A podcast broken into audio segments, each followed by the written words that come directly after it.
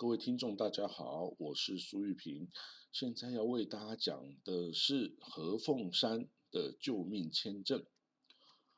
在一九三零年代末期啊，纳粹德国开始全欧洲范围内的逮捕犹太人、吉普赛人与精神障碍族群，并进行系统性的大屠杀。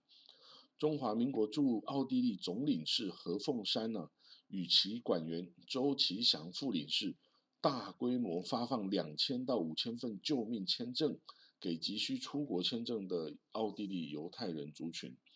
许多人拿到出国签证啊，就幸运的搭船离境前往上海、巴勒斯坦或其他地方。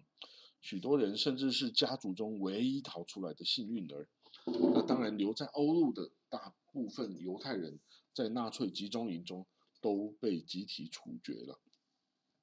当同样的事情呢发生在日本当时驻立陶宛的代理是山原千亩身上，他在任内啊也大量发出过境签证给逃避这个纳粹迫害的犹太人，据称啊他发出签证达到六千份，即使他在离任的火车上啊也不断的盖章签发这个签证，让这些拿到签证的犹太人都能逃离被灭绝的悲惨命运，因此。三元千亩也与何凤山一样，成为以色列包养的国际艺人。何凤山一九零一年出生于湖南益阳县，哦，他是明初很少见的高知识分子。他的学历啊，有长沙雅礼大学文学士、美国耶鲁大学经济学硕士。那一九三二年啊，在德国慕尼黑大学取得政治经济学博士。呃，革命实践研究院党政军联合作战研究班第十期。那他的外交经历啊，曾经派驻土耳其二等秘书、奥地利一等秘书及总领事，驻美国华府军事代表团秘书长兼发言人，外交部情报司司长，我国驻埃及公使大使，驻墨西哥大使，驻玻利维亚大使及最后一任驻哥伦比亚大使。好，那根据了何凤山他晚年自自传的这个回忆录《外交生涯四十年》这本书，他自己写的啊，就是说他在服务驻维也纳总领事的时候，得自外交部的训令，即犹太人请求签证入境者条件宽厚，不予拒绝。而孔祥熙院长并进一步公开对犹太人的遭遇表示同情，有特辟海南岛为容纳犹太人地区之说。不过，在同一个政府之下呀，驻德国大使馆的态度则不然。当时候陈介哦介绍的介陈介当这个驻德国大使，他认为啊，既然这个德国的领袖希特勒反犹太人。那我国为了维系中德邦交啊，就不能跟他唱反调，所以他在某一次在长途电话中啊，陈介大使啊就指示这个何凤山总领事啊，应对签证加以限制。那这个何凤山总领事呢，就告知外交部的训令不是这样子的，而是采取开放的政策。这个陈介大使听说了，极不以为然的说。哎，这个当时的次长熟模那边啊，我去关照，你就照我指示办理就是对了。这个何凤山总领事啊，我文中说，哦，好好好，那以为呢外交部将对这个有其他新的指示，然而一直等候毫无音讯，外交部没有改变政策的。那副领事呢周其祥就继续核发大量的出国签证给犹太人。啊，陈介陈大使啊听了大为光火。就恰好这个周其祥周副领事啊，平常人缘不太好，有人造谣向大使馆告他出卖签证、贪赃枉法，啊，陈戒大使啊以为得到了把柄来开刀，所以就派了丁参事丁文渊参事来管理调查，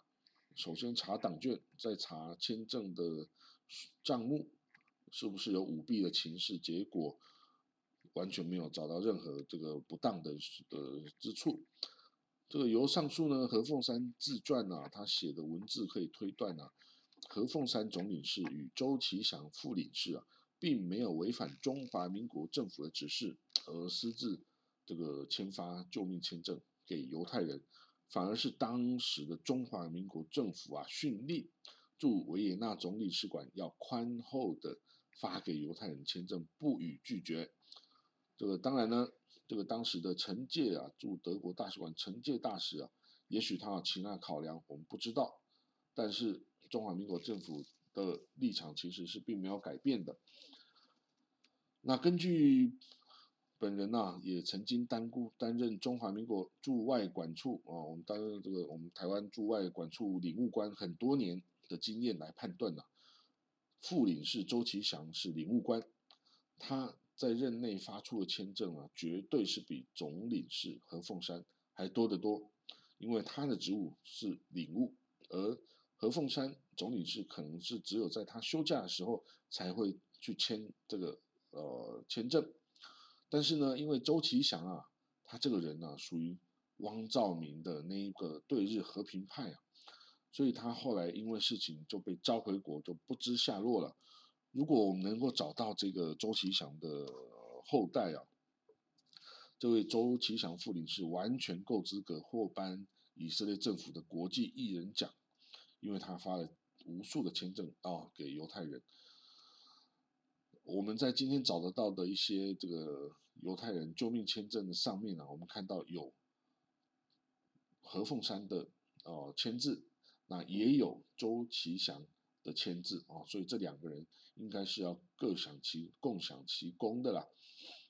哦，好了，那到最后呢？呃，何凤山呐，在结束维也纳的任期后啊，回国担任这个行政院经济会议物资组主任哦，中华民国驻华府军事代表团中将秘书长兼发言人，外交部情报司司长哦，跟驻埃及、墨西哥、玻利维亚、哥伦比亚大使哦，可以说是位高权重啊。那很可惜的，他在最后一任驻哥伦比亚。大使的任内啊，他跟他的管员啊孙迪清孙秘书发生了私人纠纷啊。这个孙秘书啊，向这个监察院啊，直接检举了何凤山大使八项贪渎的廉政案件。经过当时外交部从驻美代表处派员前往实地调查后，哎，竟然有多项是成立的。所以呢，在一九七三年五月啊，何凤山收到外交部免职调部的命令，但是呢，他并没有遵令的反部报道哈，他就直接前往了美国旧金山居住。那一九七五年一月，监察院呢依据外交部的调查报告，对何凤山提出弹劾案。并移送行政院公务员惩戒委员会审议，但涉及刑事的部分呢，移送台北地方法院侦办。一九八五年十月，工程会做成决议，何凤山撤职并停止任用三年。至于刑事案件部分呢，台北地方法院以何凤山未到庭受审，于一九七五年签发通气。那一直到一九九五年七月呢？这个因为已经过了二十年的追溯时效啊，这个通气书才撤销。何凤山呢晚年就住在旧金山，一九九七年过世了。何凤山的家属呢，在美国《Boston 环球报》啊、《旧金山纪事报》等刊登讣文，内文中提到曾经核发签证给犹太难民，这个立刻啊受到美国犹太社群的注意。并向取得过这个和大使救命签证的犹太人求证无误。哇，他当初的义举啊，才公开于世，世人多以中国的辛德勒称呼他。那以色列的犹太大屠杀纪念馆 Yad Vashem 在两千年宣布拨颁发国际艺人奖 Righteous Among the Nations 给何凤山大使，并于二零零一年举行颁奖典礼。那当然，何大使已经过世了。他的女儿呢，何曼里，这个代表出席啊。但是他多年来对父亲遭我国司法调查通缉的不谅解啊，他居然力主邀请中国驻以色列大使馆的人员参加典礼，而排拒我驻以色列代表处的人员参加颁奖典礼。